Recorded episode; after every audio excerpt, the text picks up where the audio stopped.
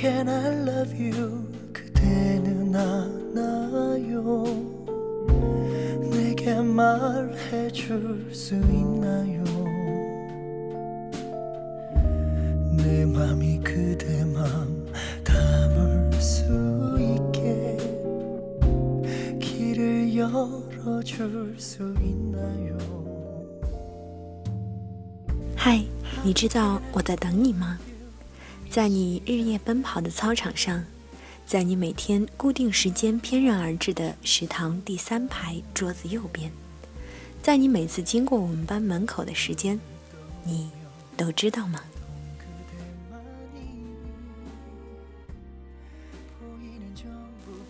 这里是听心声讲心事的 FM 二五零幺九幺，我是主播小花朵。今天我们一起分享的故事来自林梢。嘿，你知道我在等你吗？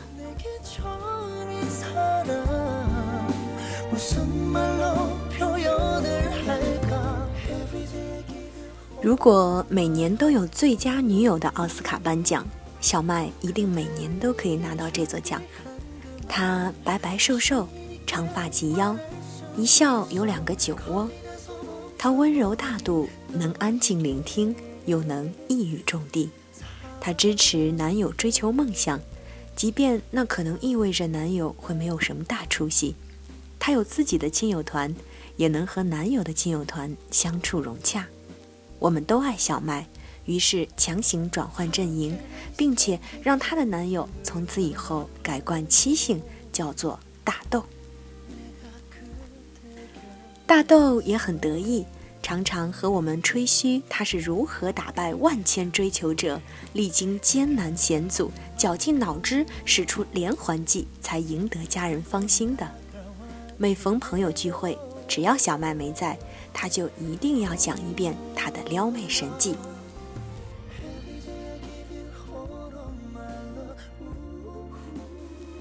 据他所说，那是经过了长达一个月的信息收集之后。他已经掌握了小麦的全部行踪、喜好和三观，然后选了一个天朗气清、月明星稀的夜晚，尾随小麦去了图书馆。他在小麦最近在看的系列书架前徘徊，守株待兔地等着小麦。他的手指搭上书脊，找个最显手指修长的角度，当然啦。手指已经用软刷子刷过了，指甲是前一天修剪整齐的，务必要让人一眼就能看出他是一个干干净净的美青年。等小麦沿着书架慢慢地走进他身旁时，他就假装随意地和小麦擦身而过，不小心的视线对上，他也只是绅士的点点头。三番两次的偶遇，默默制造了颇有缘分的错觉之后，大豆才挑了一个良辰吉日，主动的认识了小麦。因为开局实在太漂亮，而且大豆早已知己知彼，接下来的相处竟然顺风顺水，如有神助。而大豆还是谨慎的，在三个月之后才表白，最终抱得美人归。大豆引以为豪，时常以自己为榜样，指点我们如何追求男神女神。不过，其实我们早已在小麦那里听到了另一个版本，而大豆本人打死也不相信那个版本才是小麦所见到的他。大豆第一天来找小麦身边的人打听小麦时，小麦就已经知道了。同学们笑嘻嘻地主动和他说：“没管的那个傻大个偷偷打听你呢。”哪个傻大个？小麦一点印象也没有。但反正等他该出现的时候，自然会出现的。可是过了好一阵子，都没有出现一个符合同学描述的人，小麦反而对他产生了一点点好奇心。虽然很可能只是这个人知难而退。或者迅速地转移了追求目标，但小麦还是记住了他。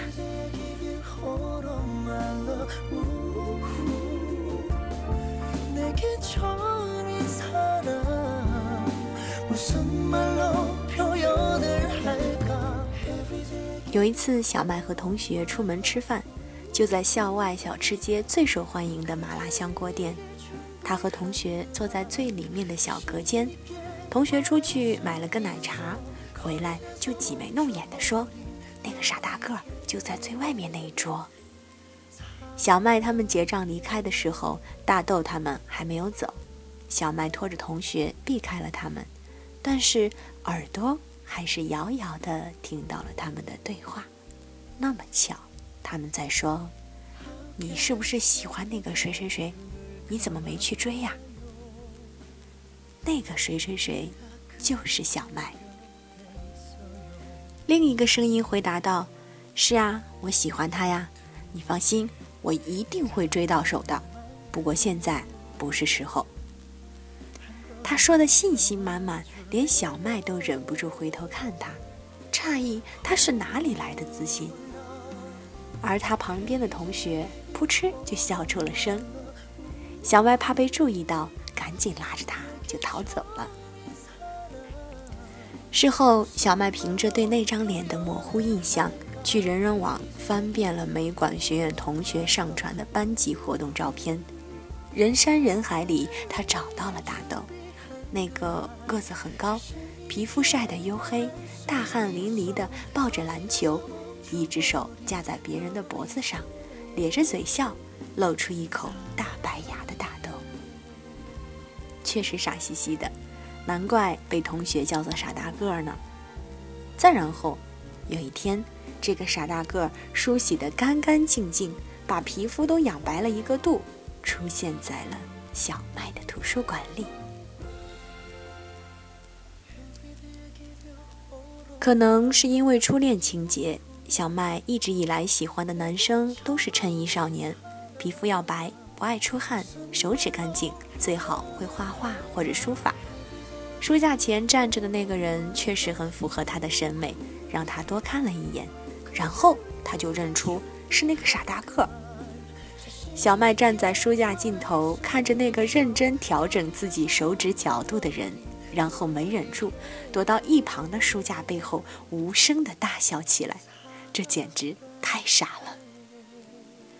他笑了大约五分钟，然后才勉强让自己的脸僵住，不要动，去书架前拿他需要的系列书的下一步。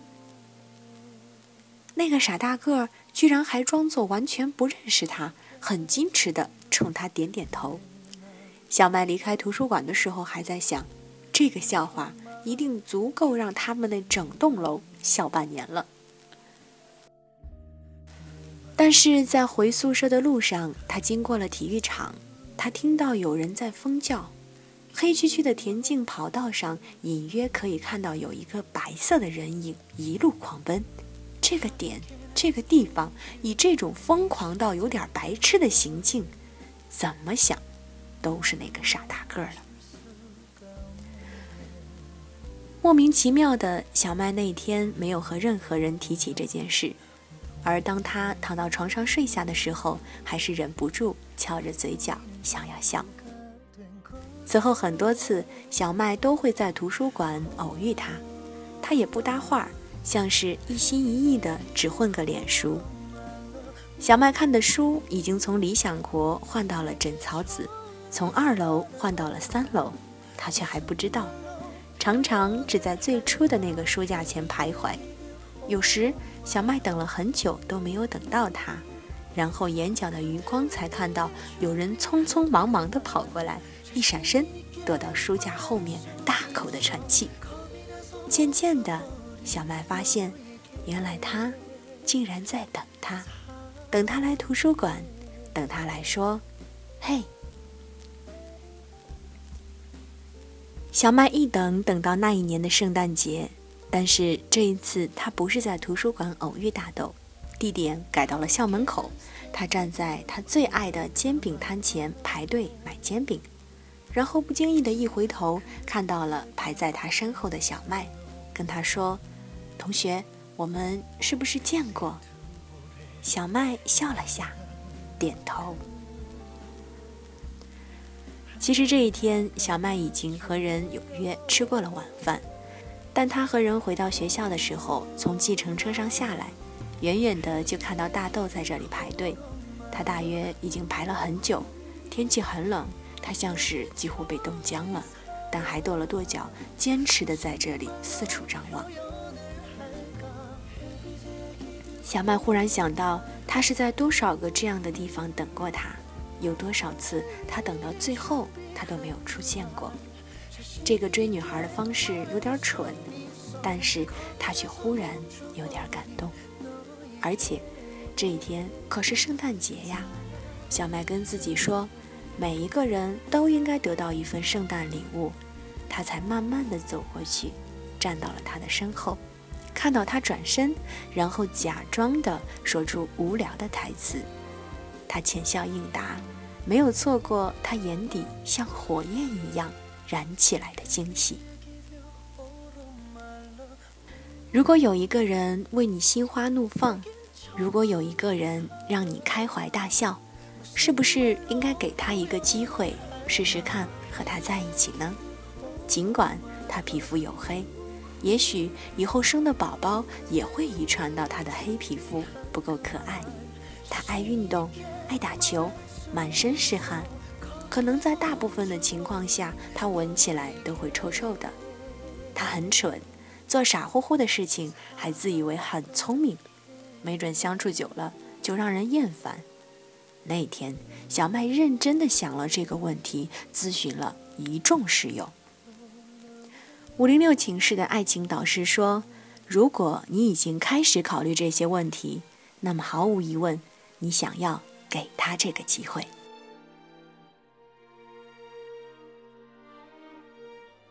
大豆锲而不舍地把自己装扮成小麦会喜欢的样子，全然不知小麦早已把他的皮扒得干干净净。其实人这种生物很奇怪，一旦你对某人有好感，于是他做什么你都觉得可爱。以前并非没有人如同大豆这样刻意地把自己改变成小麦喜欢的模样过。但那时候，小麦只觉得对方虚假不真诚，可到了大豆身上，他却每每在心底笑翻了天，还想要戏弄他。大豆送给小麦他给小麦画的一幅画像，小麦收下后，却忽然拿出自己的课本说：“你画的真好，能在我的扉页上画一只马蹄莲吗？”大豆只能干笑着，用自己才学了两个礼拜的美术功底，画了一只非常不好意思见人的马蹄莲。结果小麦还安慰他，说这还蛮有趣，应该是全世界基因最独特的马蹄莲。他和大豆路过篮球场，大豆心痒痒的被吸引了注意力，眼睛不断的瞟过去，连脚步都变慢了。小麦问他。是不是喜欢打篮球？大豆迅速地说：“其实不太喜欢，不过因为他个子高，以前总被拉去凑人数。”小麦却点点头说：“我正好相反，以前不太喜欢爱运动的男生，最近自己反而有点爱运动，觉得运动很健康。”小麦屡次地把自己的欢乐建立在大豆的纠结和痛苦上，然后乐此不疲，而他。从来都不知道她自己是一个喜欢捉弄人的女生。大豆总和我们说他追小麦如有神助，其实哪里有什么神，不过是小麦早已看穿一切，还纵容你罢了。我们聚会到尾声，小麦来电话问在几号包间，大豆喝了酒，他来接他。小麦是来把车子开回去。你只是顺道的吧？有人羡慕嫉妒恨的和大豆开玩笑。那有没有人顺道接你呀？大豆反击。一桌子没人来接的单身狗通通中箭。小麦推门进来，笑语盈盈。我来接你们，把大豆留下来买单。大家疯狂鼓掌。出了饭店的门，夜已经深了。小麦开着车上了高架桥。满眼望去，是足以掩盖住天上星辰的城市灯火。灯这样亮，他们翘首，以为自己是全世界最耀眼的星光。从来不知道天上还有星辰在温柔地望着他。大豆坐在副驾驶，黏糊糊地问小麦：“你说，你是不是一见到我就被我惊艳了？”他这么不要脸，小麦还是点头说：“是。”他们相处的这么好，旁若无人。我靠着车窗，眼前仿佛出现很多年前的场景。大豆站在小麦的宿舍楼下，捧着玫瑰，忐忐忑忑地说：“嘿，小麦，我喜欢你。”他也许永远都想不到，那时候的小麦脸上云淡风轻，心里却在说：“嘿，傻瓜，我也很喜欢你呀。”